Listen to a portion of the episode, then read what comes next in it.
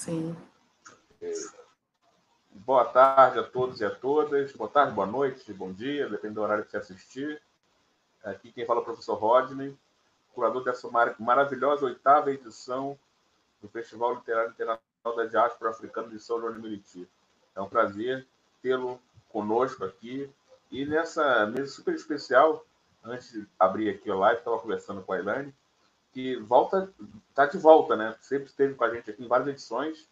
Queria aqui muito saudar você é, para o nosso público, Elaine. Queria, lembrando do seu, do, suas passagens aqui, lembro de você lá na, lá na mesinha, lá na Rua da Matriz, dando autógrafo, comercializando suas obras, seus títulos, e falando para a nossa audiência. E agora com a gente nessa versão online. Queria parabenizar também pelos prêmios que você tem recebido, acho que mais do que justo, né? As campanhas e prêmios que tem recebido é, mundo afora, porque é merecido, é justo. Isso é uma das principais é, novidades do mercado editorial negro no país. Acho que tá tendo, tem que ser consumido, tem que ser lida, tem que ser é, festejado. Então, para nós, é uma honra tê-la de volta conosco nessa edição. E fique à vontade. Sandra está por aí também. Parabéns, obrigado por estar ajudando aqui como, como produtora executiva do festival. E vamos, vamos em frente. Vamos, vamos, vamos caminhando. A palavra, Elaine Marcelino. Eu agradeço imensamente, Rodney, o convite, né, nessa versão online, e a lembrança e o carinho de vocês. Eu também conversava com a Sandra, de estar feliz, porque estive em outras edições. Acho que eu não estive, foi por conta da minha saúde, mas vocês sempre ali lembrando, né, de me convidar. Então, eu agradeço imensamente a você, a Sandra, e a esse trabalho bonito, né, oito anos, olha, e tão necessário e urgente para a população brasileira. Eu venho hoje falar de literatura afro-brasileira, o livro infantil e as relações étnico-raciais na escola, mas, sobretudo, eu preciso falar da minha trajetória, né? Como eu chego até aqui, é, tenho hoje, em 2020, eu estou com nove livros autorais publicados e algumas antologias, dentre elas Cadernos Negros, e tenho a felicidade de ser uma das autoras de Cadernos Negros 42, que somos finalista lá, né, na categoria Conto para o Prêmio Jabuti, um dos maiores prêmios de literatura. Então, só de ser finalista, eu já me sinto vitoriosa. E sempre digo que, ainda que eu não tivesse dentro dessa coletânea de, do Cadernos Negro 42, é ali que eu me descubro contista também, né? É, já seria uma alegria. E aí, hoje, estar aqui com vocês é uma alegria compartilhar um pouquinho da minha trajetória e como nasceram os livros infantis na minha vida e como é necessário e urgente é, a gente trabalhar uma educação antirracista. Estamos aí na Semana da Consciência Negra, então hoje eu vou abrir aqui com a minha apresentação, lendo um, uma poesia de minha autoria que compõe o livro Mulheres Incríveis. Tá? Crioula da África. Crioula da África porque nasci no Brasil Crioula porque tenho descendência africana. Crioula porque sinto na pele o resquício da escravidão. Crioula porque sinto no olhar o racismo lanhar minha pele, tal qual a chicotada que meus antepassados levaram. Crioula porque minha mãe era doméstica e servia a elite, tal qual a escrava de dentro servia aos senhores, ambas sendo consideradas quase da família. Crioula, porque nascer no Brasil com sangue africano me fez crioula, fula, preta, forra, parda e hoje negra. Crioula com muito orgulho de carregar nas veias sangue de reis e guerreiros africanos. Crioula porque creio na cultura e na religião de matriz africana. Crioula porque respeito o mais velho, assim como a cultura africana ensina. Crioula por ter o orgulho de expressar esse amor pela África sentida na pele essa África que meus mais velhos me ensinaram a cultuar e a ter fé. Crioula porque sou uma negra valente, neta de outra negra valente, bisneta de negros valentes. e fui docemente criada por uma negra valente que me visitará em meus sonhos até a eternidade. Crioula que tem a ousadia de falar por toda essa negrada valente. Em qualquer lugar, solto a minha voz, exaltando mulheres e homens negros que construíram esta nação. Crioula por sentar à mesa com os opressores, fruto da elite, e saber que posso enfrentá-los a partir das regras que eles puserem na mesa. Crioula porque hoje sou uma intelectual preta, nasci na favela, cresci na favela, filha de uma doméstica criada e educada por uma negra analfabeta, mas com mais caráter que muitos doutores que tem por aí. Crioula sou eu, mulher de pele preta, sangue nas veias, pulsando a favor da igualdade de gênero, raça e etnia. Voz firme em prol de uma luta dialética, de mentalidade, tentando contar uma história por outro viés, o da superação. Crioula, aquela que está tecendo uma história cheia de sabores. Então, é, o Mulheres Incríveis está na terceira edição. Eu tenho aqui a capa da primeira edição, quando me tornei escritora. Foi em 2008, ano da minha graduação em História. É, foi o Movimento Negro de Nova Iguaçu, que na Semana da Consciência Negra tira uma verba para que eu pudesse lançar o meu livro na Casa Silvio Monteiro, é, Casa Cultural, naquele espaço cultural em Nova Iguaçu.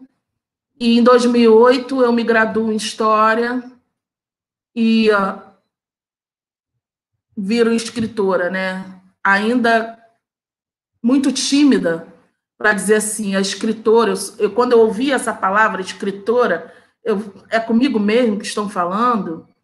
E naquele momento eu não sabia, sempre fui ávida leitora, mas naquele momento eu não pensava, não, não, não, não tinha um pertencimento dessa escrita, e eu pensava assim: que gênero eu estou escrevendo? É conto, é crônica? E a partir daí, quando você começa a escrever e as pessoas dizerem, lerem você, né? E começarem, pô, você escreve bem, é, é isso aqui que você está pensando e tal. E aí eu tomei posse né, dessa escrita e, come... e em 2011 eu lancei o segundo livro, que foi Emoções Reveladas, e eu estou revisando ele para lançar, relançar no ano que vem a segunda edição. Percebam, 2011, ano que vem, 2021, dez anos depois, eu vou lançar a segunda edição desse livro, que foi uma catarse, assim, né? Ele tem esse título Emoções Reveladas, eu coloco ali as minhas vísceras, o meu coração, o meu sentimento, tudo aquilo que estava dentro e que eu guardava, nem sei bem porquê. Depois disso, eu fui estudar, né, fazer.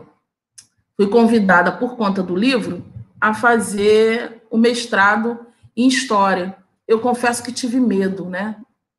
Mas eu fui com medo mesmo. Eu costumo ir com medo mesmo, com as perninhas bamba, congelada, mas eu vou, não paro. E aí eu fui, fiz a seleção, passei.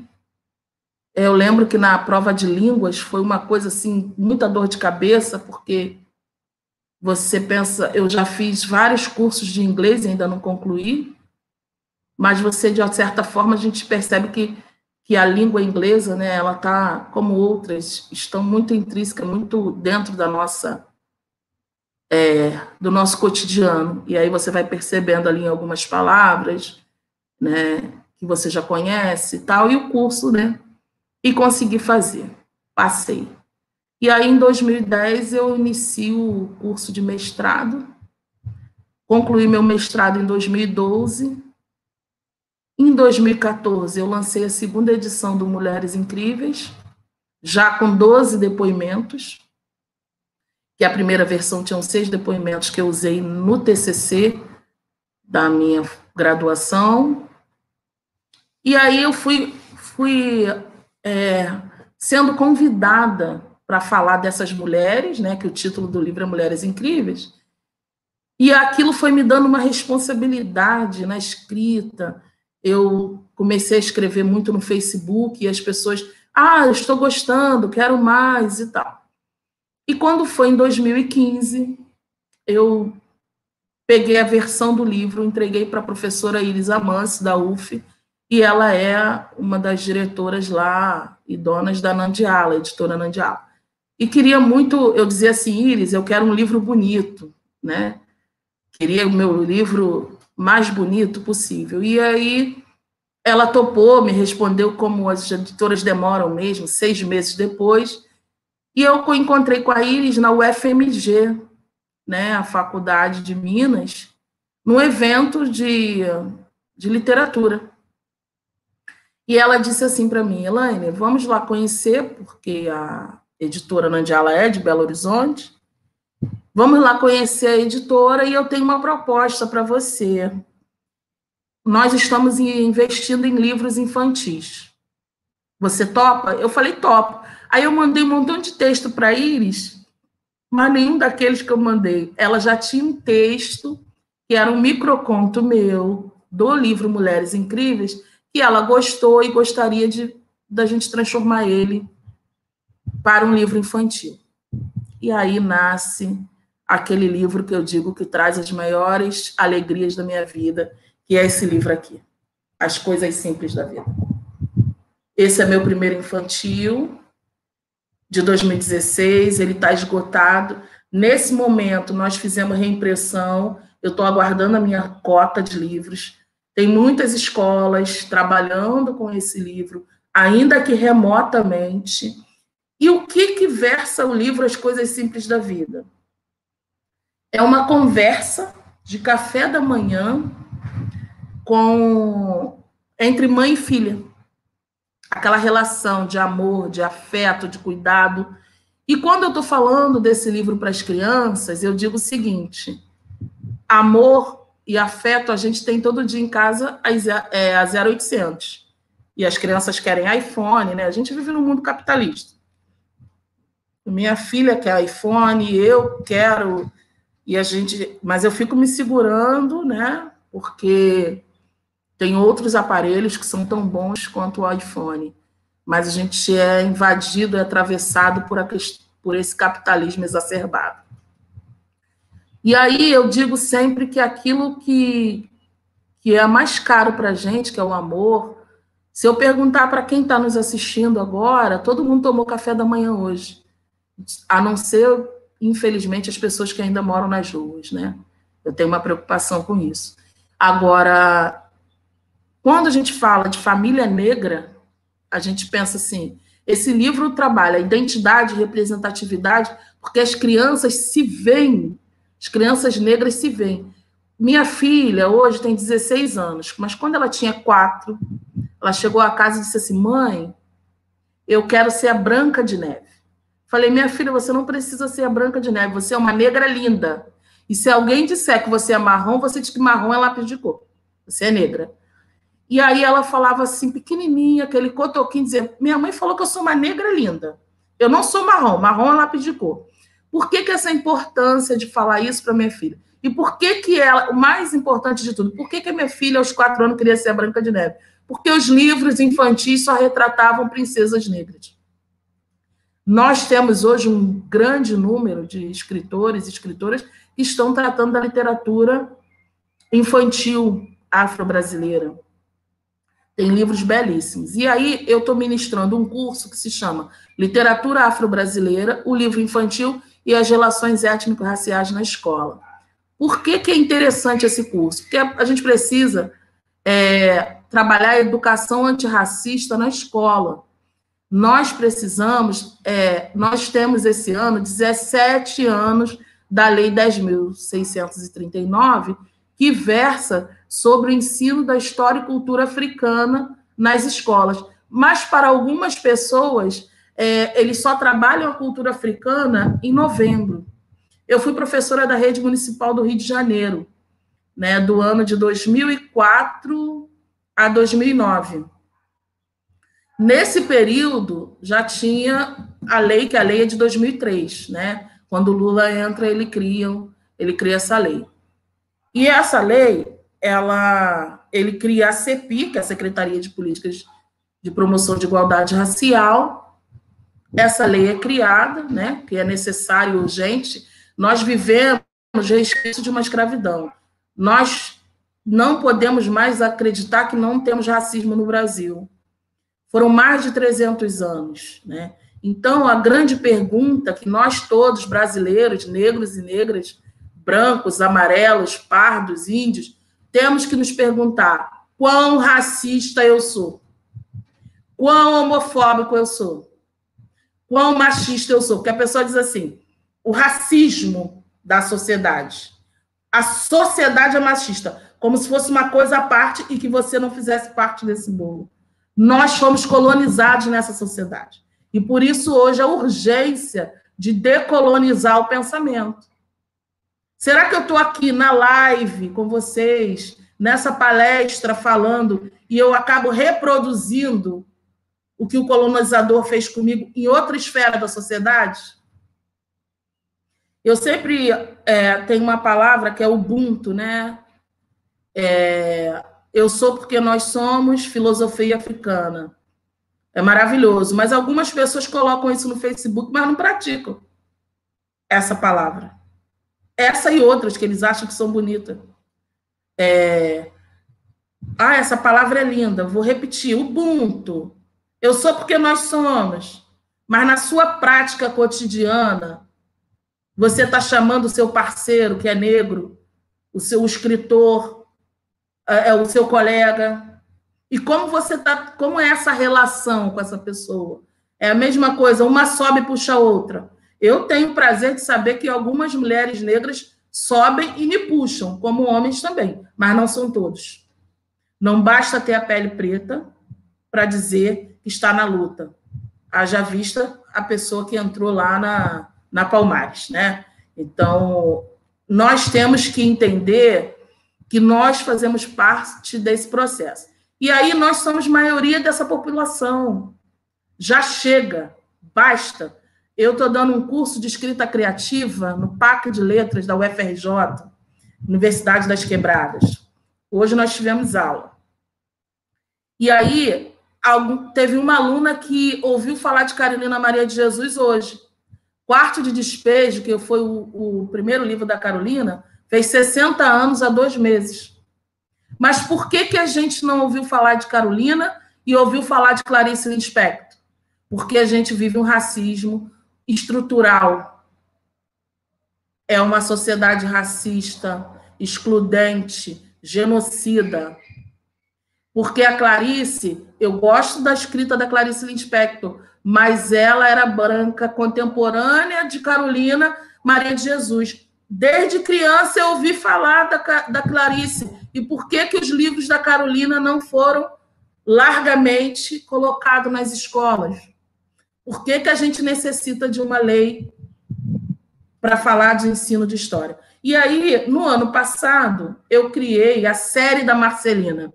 Ousadia Pura. Meu nome é Ousadia.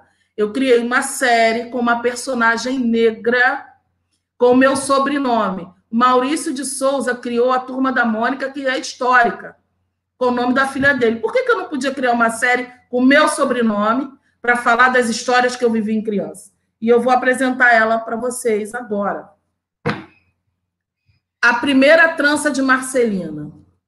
Nesse livro, a personagem Marcelina, ela está feliz com a trança e a gente consegue trabalhar identidade a questão do cabelo, né, que é tão caro para nós. E aí uma das cenas que eu acho mais bonita, né, do livro é essa aqui. Quando a mãe da Marcelina trança as amigas da Marcelina para irem à festa na escola. Por quê? Quando eu era pequena, eu usava uma toalha na cabeça para dizer que era o meu cabelo, ele era longo e liso. Eu usei Enê, eu alisei. Eu não estou ditando aqui uma ditadura que você é obrigado a usar o seu cabelo natural. Mas você precisa saber que o seu cabelo não é ruim, que ele não fez nada para ninguém, que o seu cabelo não é duro, ele é macio. tá? Ele é macio. E aí as crianças precisam ter esse pertencimento. E não precisa. Se quiser ter o cabelo alisado, tenha, mas não para se comparar com branco ou com outra raça qualquer. Tem porque você gosta. Mas não porque só tem aquela ditadura, aquela lei, aquele cabelo que é bom. Quem colocou isso? Que o cabelo é bom e o outro é ruim? Ele fez mal a quem? Né? Então, nesse livro, é, você pode trabalhar diversidade de questões. E eu, uma das coisas mais caras para o povo negro, quando os africanos chegam traficados e, vir, e são escravizados no Brasil, é a língua, né? É, ele tem que ser batizado com o nome de branco, que é o nome do português, não pode usar a cultura dele. E aí eu sempre quis trabalhar a questão da língua iorubá, que é uma das línguas né, que a África é um continente, são várias Áfricas, vários dialetos, várias línguas, tem banto, tem iorubá, tem jeje, tem fon, tem várias nomenclaturas, vários dialetos e várias formas de falar. E o banto, é, os primeiros povos que chegam aqui são vindos de Angola, que falam banto. Então, tem um livro chamado Falando Banto. Nesse livro tem a gente fala banco, peteca, muitas palavras que foram inseridas na língua portuguesa. E a pessoa nem sabe a origem.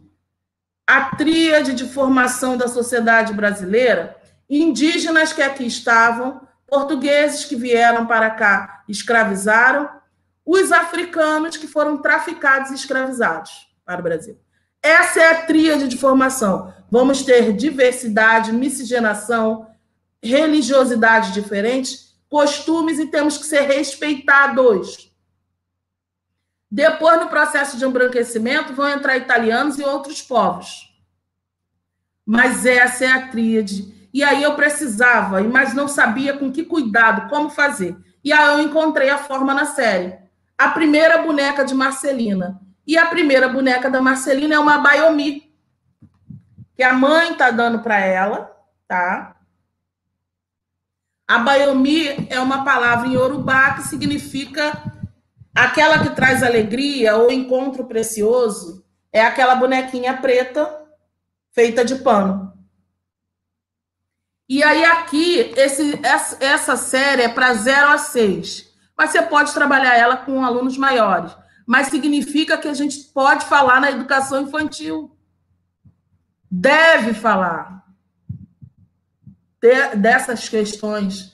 E outra coisa que, ah, eu não posso falar de cultura africana, porque aí eu vou falar de orixá, de, de deuses africanos, eu sou evangélica. Não, não tem problema nenhum, sabe? Porque primeiro, antes de você ser evangélica, sobretudo você está num país laico. Se você é professora, você tem que falar. Porque a gente pode falar dos deuses gregos. Eu sou professora de história. E fui professora da, da, do ensino básico, fundamental. Se a gente vive a laicidade, você pode falar de tudo. Só que a gente sabe que na prática é diferente. E aí não tem mais por que o professor não falar, não incluir isso no projeto político pedagógico da escola, né? E aqui é o primeiro livro de Marcelina. E aqui nesse primeiro livro eu consigo resgatar como eu ganhei meu primeiro livro, que foi na escola, e consigo resgatar aquela questão da minha filha que queria ser uma princesa negra. Porque a Marcelina adora o primeiro livro e se imagina uma princesa. Entende? Então, assim, é, isso tudo, esses três livros, tá? É, tem uma escola de Petrópolis que está adotando o livro na educação infantil. Eu fiz uma palestra para essas crianças. É, fiz uma palestra para essas crianças hum, durante a semana. E muito bonitinho eles falando da Marcelina, da personagem. É, falando da personagem, né? E eu achei assim incrível as crianças. E aí queriam boneca, porque futuramente, esse ano entrou a pandemia, e a ideia é que eu faça boneca da Marcelina, depois de pano, e depois tem os outros personagens, a mãe da Marcelina, os amigos. É, é ousadia? É, mas são sonhos. Eu vivo movida pelos meus sonhos, né? E eu digo que construir essa carreira literária num país racista, onde meu livro fica no fundo. Eu lancei um livro em 2018, aqui, fiz um lançamento do Mulheres Incríveis, As Coisas Simples da Vida, num shopping aqui em Campo Grande. Uma semana depois, a menina estava me ligando para eu pegar a sobra de livros, porque não tinha espaço.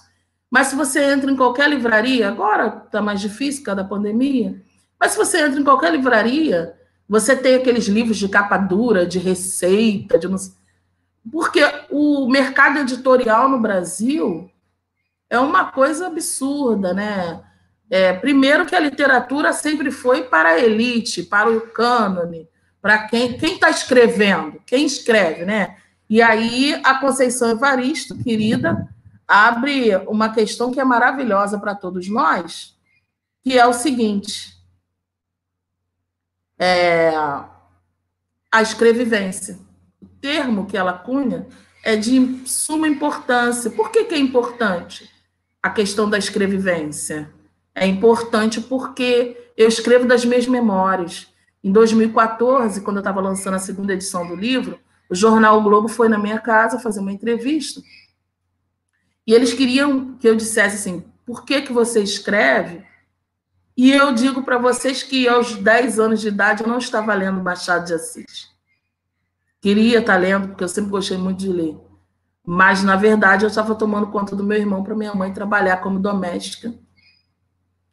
E eu sou a mais velha, né, de cinco. Esse ano, durante a pandemia, perdemos um irmão, então agora somos quatro. E aí o que, que acontece? Eu essa questão do livro, é, por exemplo, eu lia os livros que eu achava na rua, guardava no caixote de feira. Por que, que eu guardava o livro? Hoje, o caixote de feira é bonito, né? Você faz um belo design com caixote de feira. Mas naquela época, é porque nós não tínhamos lugar para guardar a roupa.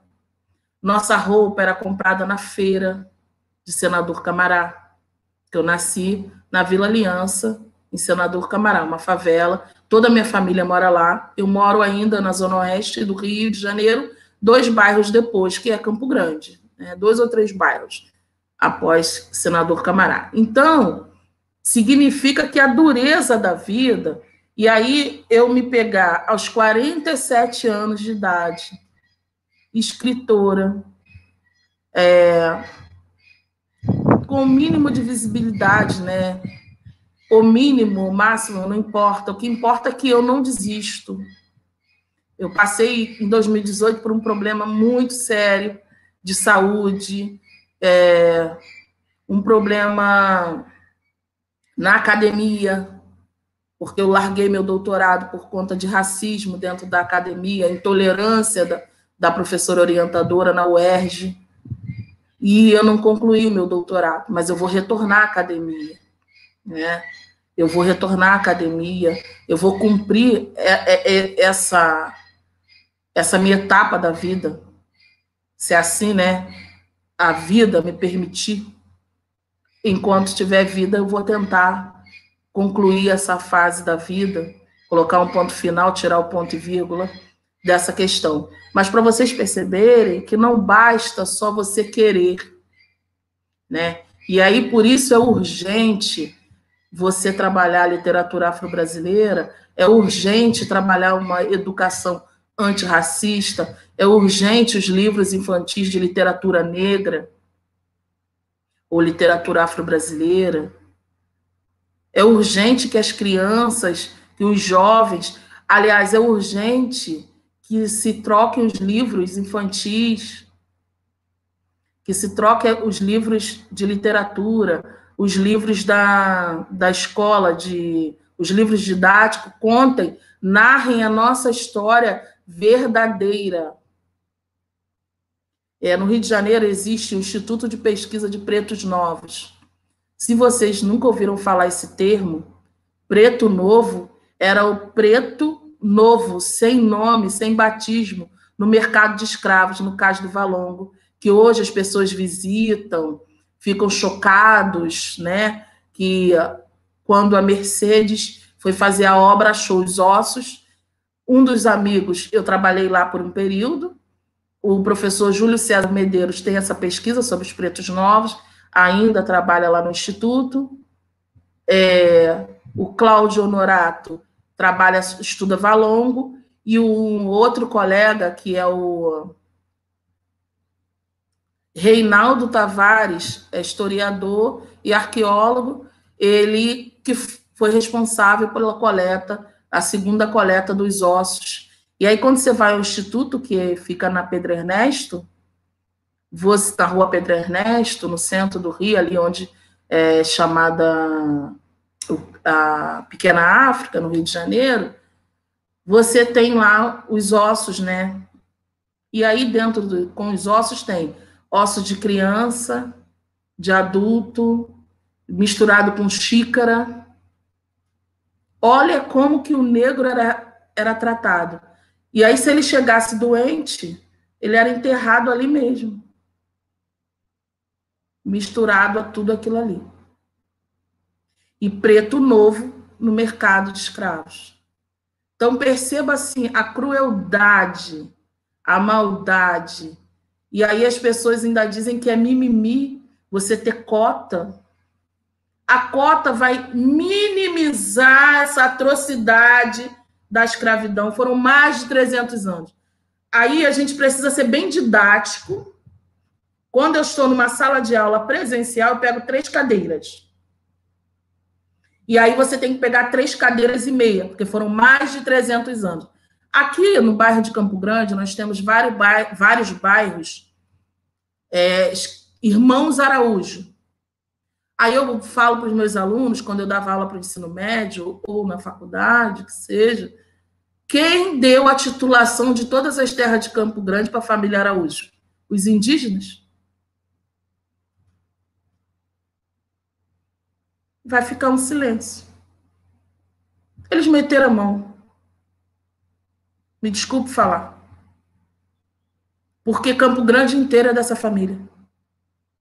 E assim outros bairros sucessivamente, no Rio de Janeiro, no Brasil, as terras, as brigas por titulação de terras, onde eles entram e acabam com, com, com as aldeias indígenas.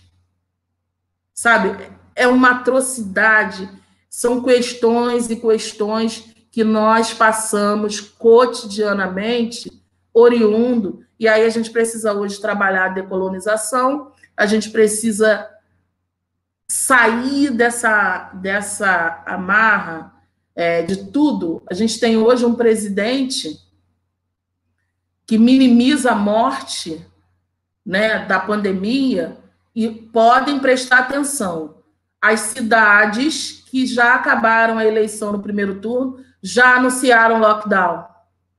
Hoje eu recebi que São Gonçalo já anunciou fechamento por uma semana.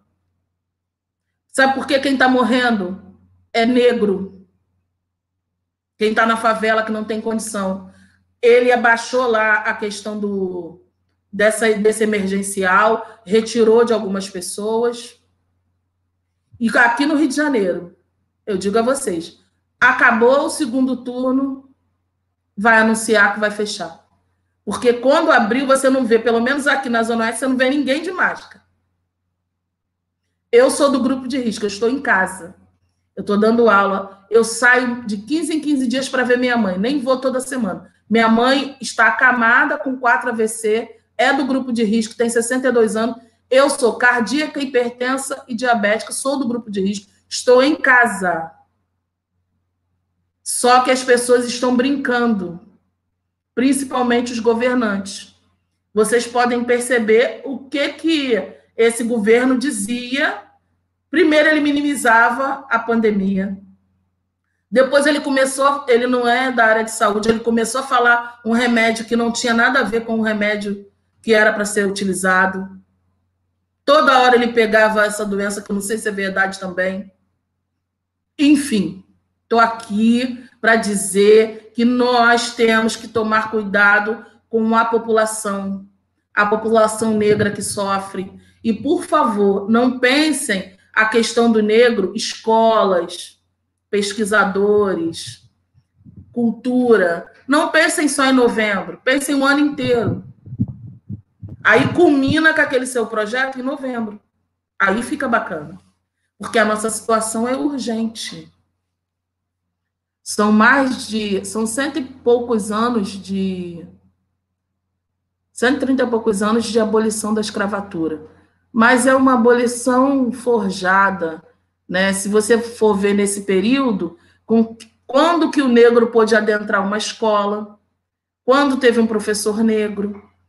Eu passei em 2018, né, por um racismo dentro da universidade uma atrocidade que meses depois da minha saída eu, eu infartei. Estou aqui. E vou continuar resistindo, escrevendo, pesquisando, estudando.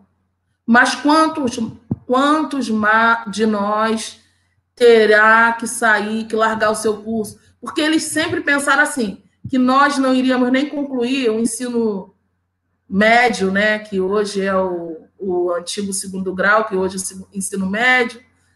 Quem é essa negra para chegar na graduação, no mestrado, no doutorado? Se vocês forem lá no doutorado em educação na UERJ, a educação é branca, o direito é branco. E a UERJ é uma das faculdades que são a primeira de cotas. Então, é, Está tudo errado. Nós temos que denunciar isso. Toda fala. Se você me ver falando aqui, se você entrar nos meus cursos, é, principalmente hoje, assim, eu falei, a gente está estudando o meu sonho, o livro Meu Sonho é Escrever, da Carolina Maria de Jesus, que é um, uma pesquisa, organização da professora doutora Rafaela Fernandes. E aí os alunos, alguns conheceram Carolina em 2017, 2018, que eu fiz a pergunta, a provocação. Quando você ouviu falar pela primeira vez em Carolina Maria de Jesus? Eu, há 10 anos. E aí o livro dela, mais famoso, fez 60 anos. A Flup está com um trabalho lindo de cartas de Carolina, que eu coloquei, uma aluna hoje, a Ildália Fernandes, colocou um vídeo dessas cartas. Procurem aí as cartas para Carolina, acho que está na segunda edição da FLUP desse ano. E aí uma carta linda, dois minutos, sabe? É, procurem estudar, pesquisar essas escritoras negras. É, Conceição Evarista, Eliana Alves Cruz, Ana Cruz, Lia Vieira, Elê Semog, é, Cuti Silva, Esmeralda Ribeiro, Catita, são tantas e tantas. É, Bruno Black, aqui da, da Zona Oeste, Sérgio Alves. Eu queria ter pernas para estudar muito mais a literatura afro-brasileira. Né? Eu, eu preciso de pernas e fôlego para colocar no lugar aquilo que a sociedade exclui. Eu gostaria de saber se tem perguntas para mim, se tem alguma coisa para a gente dialogar um pouquinho mais e para que eu possa aprofundar alguma coisa que eu tenha dito aqui.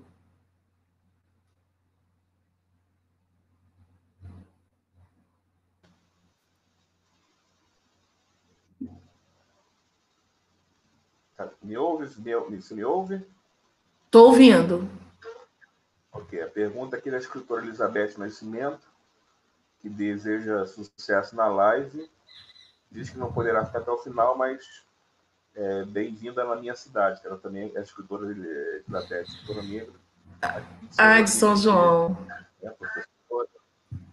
Né, diz que é a Diva, Marcelina, enviou Mucurui, Mutumbá, Colofé, por aí vai.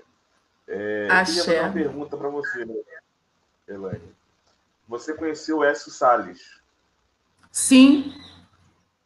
Isso. Esse ano o festival homenageia ele.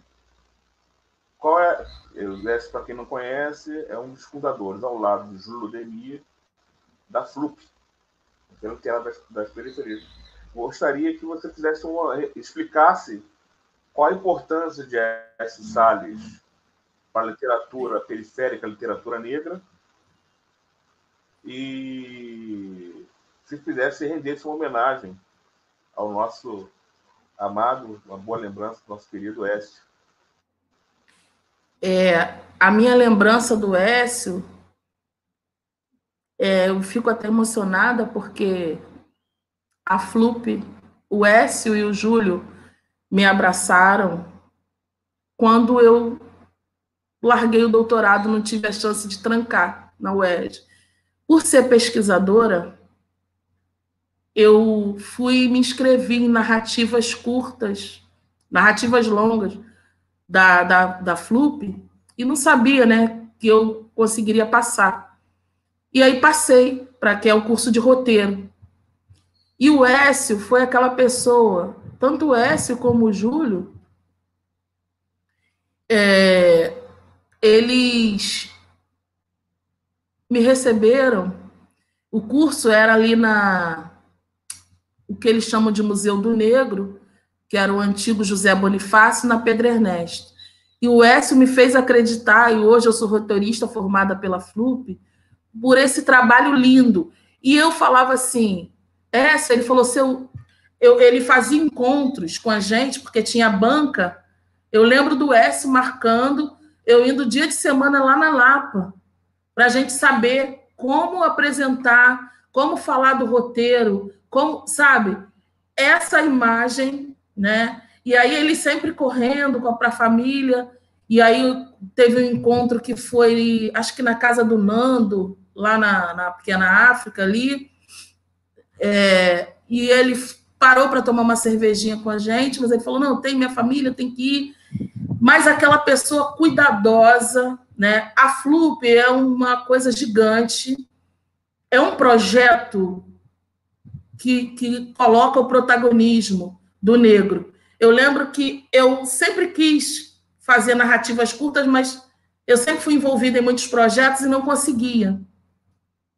E quando eu entrei, nesse ano de 2018, fui recebida pelo S. Eu lembro que no dia do que, o, que nós recebemos o Lázaro Ramos, o S me pega de surpresa e fala assim: ó, a Elaine está pronta para falar do projeto dela né, que eu fiz um filme, longa, sobre a minha pesquisa da família Bambochê. E eu gaguejei porque eu fui a tiete do Lázaro Ramos, né? E eu sempre tinha o meu projeto na cabeça. Eu gaguejei quando vi o Lázaro, porque eu acabei sendo tiete.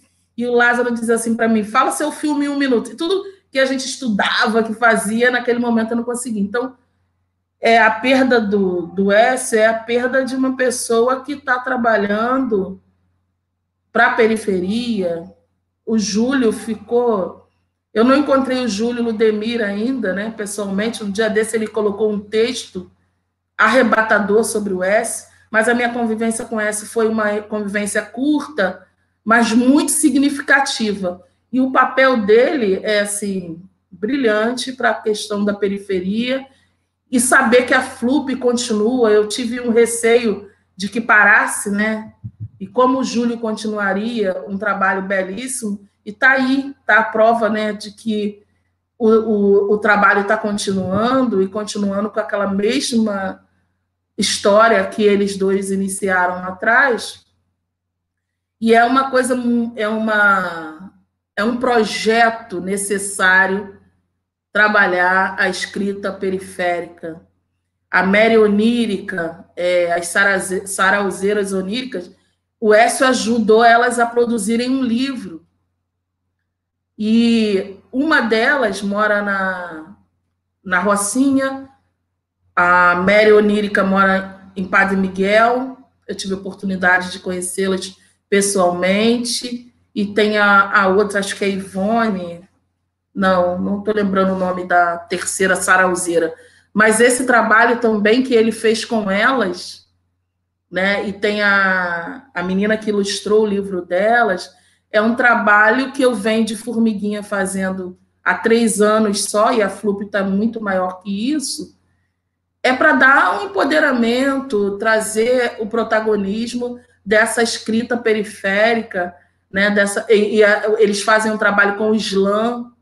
Eu tenho uma poesia que eu escrevi baseada nos slams que fui observando na minha participação como roteirista no curso de roteirista, e a gente ficava para as apresentações de slam. Né? Então era uma coisa assim, aí eu, eu não costumo gravar minha poesia para declamar. E aí, baseado naquilo, eu criei um, uma poesia para fazer nesse formato de slam. Então, como isso é potente, eu, um salve aí, onde o Écio estiver, Écio Salles presente.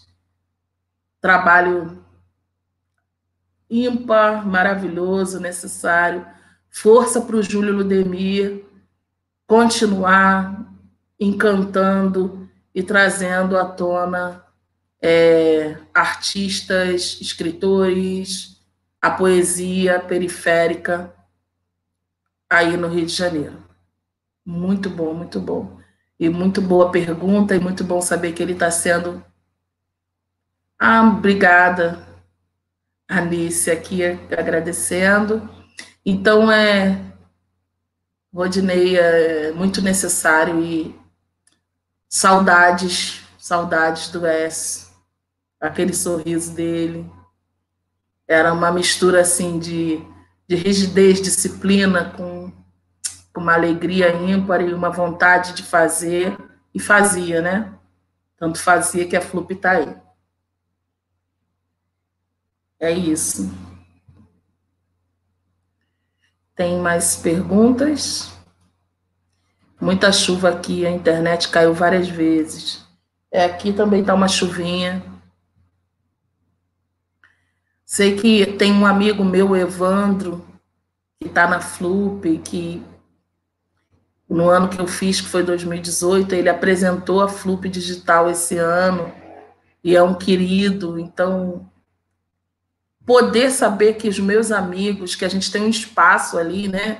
Que é uma casa que está acolhendo quem está pesquisando a problemas de conexão, quem está pesquisando a, a literatura periférica e quem são esses autores, né? Quem são esses atores e autores novos dessa literatura? A Flup resgata esses roteiristas negros que, que é tão interessante ter esse olhar da, da, do audiovisual, né? E a Flup traz isso também. Eu, aquele curso para mim foi um divisor de águas na minha vida, foi o que acalentou minha alma naquele momento. E hoje poder dizer que eu sou uma roteirista formada pela Flup.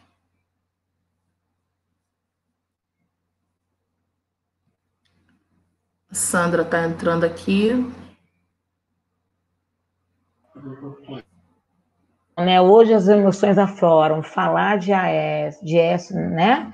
Falar Isso. de Chica, para a gente é muito importante. É, essa foi uma pessoa né, que teve lado a lado com a gente, trabalhou nas periferias, né? Sempre acreditou nessa questão, promovia atores negros o tempo todo, ele tinha essa dinâmica. E falar de Chica também é muito importante. Hoje também é, Fiquei muito emocionada quando eu falei de uma professora minha, Andréia Mota, né? E falar dele é muito importante. Essa homenagem que a gente faz para ele, que de fato foi um guerreiro pela questão da literatura, da leitura. A gente sabe o quanto ele batalhou. Assim como nós, nós batalhamos, eu tenho uma frase dele muito engraçada. Ele dizia para gente que o Fridan só não é melhor porque não foi ele que criou, né? Que ele gostaria de ter pensado nisso, mas que a gente era primo irmão. E, de fato, cara, ele tinha uma garra muito grande. Assim como nós estamos na Baixada, ele, o Binho Cultura, que também tentou, né? Nós conseguimos Fazia fliso, é. é. Nós conseguimos resistir. E trabalhar com a literatura negra, né? Trabalhar com essa representação negra, principalmente infantil, Eu não estou mais na alfabetização, estou lá com o ensino médio, mas é muito difícil. Eu, hoje eu fiz uma pergunta para de manhã, né? É, Marcelina, né? A primeira trança dela, nossa, eu me lembrei do meu jardim de infância, onde todo mundo penteava cabelo, mas eu usava trancinha, eu não podia pentear, né? E isso, às vezes, era cruel para uma criança negra. Hoje é muito tranquilo, mas naquela. Não sei se é muito tranquilo, né? Porque eu sou mãe empoderada, eu vou para a escola discutir. Faz qualquer coisa com a minha cria, eu vou para a escola discutir. Mas nem todas as mães podem, porque trabalham. Eu sou, eu sou filha né, de mãe que foi empregada doméstica, né, semi-analfabeta, mas eu tenho orgulho disso, porque ela botou a gente para estudar com toda a dificuldade. Eu tenho muito orgulho. E hoje eu olho muito para a Baixada. Eu quero produzir para a Baixada Fluminense, que são espaços que nós não temos, né? Estruturas culturais, nós não temos livraria. Por isso começa a FIDAN. Não temos livraria. Nós não temos biblioteca pública. Né? Então, assim, é, é, hoje é importantíssimo ter você com a gente, né?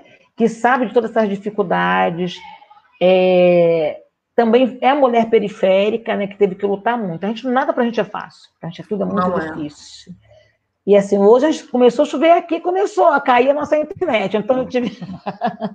a gente sumia porque a internet caía. A gente não consegue né, ver algumas coisas, mas, assim, de coração, ter você nesse ano de novo conosco é construir uma caminhada que você sabe que não foi fácil. Manter uma feira, né, um festival na Baixada Fluminense é uma das coisas mais difíceis do mundo. Até porque não acreditam. Né? Nós não precisamos de leitura, mas os reafirmam, nós precisamos sim, e nós vamos brigar sim. Nós precisamos que todos esses livros estejam no nosso, no nosso maternal, no nosso ensino infantil, para a gente poder trabalhar com, com nossas crianças. Porque nos ver nos livros é muito importante.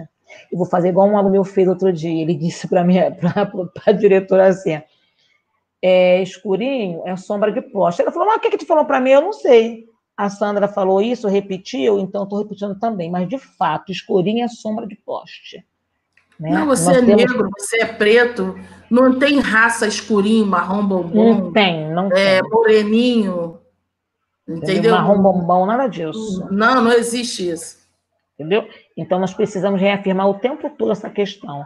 Assim, ter você com a gente é muito bom. A Lúcia está mandando um beijo, né? Ela também não conseguiu entrar, também mora em Éden, tem o mesmo problema ah. que a ah. gente, choveu, Manda um beijo para ela. Tudo tá lá, ela mandou aqui no zap, ela deve conversar com você. E pedir para as pessoas continuarem nos seguindo, seguirem o seu, o seu Face, seguirem, porque é importante, né? Leia o seu blog.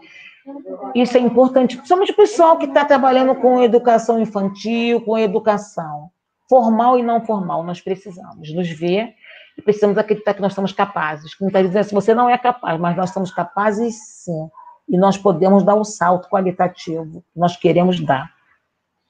Entendeu? Você fique à vontade e muito obrigada mesmo.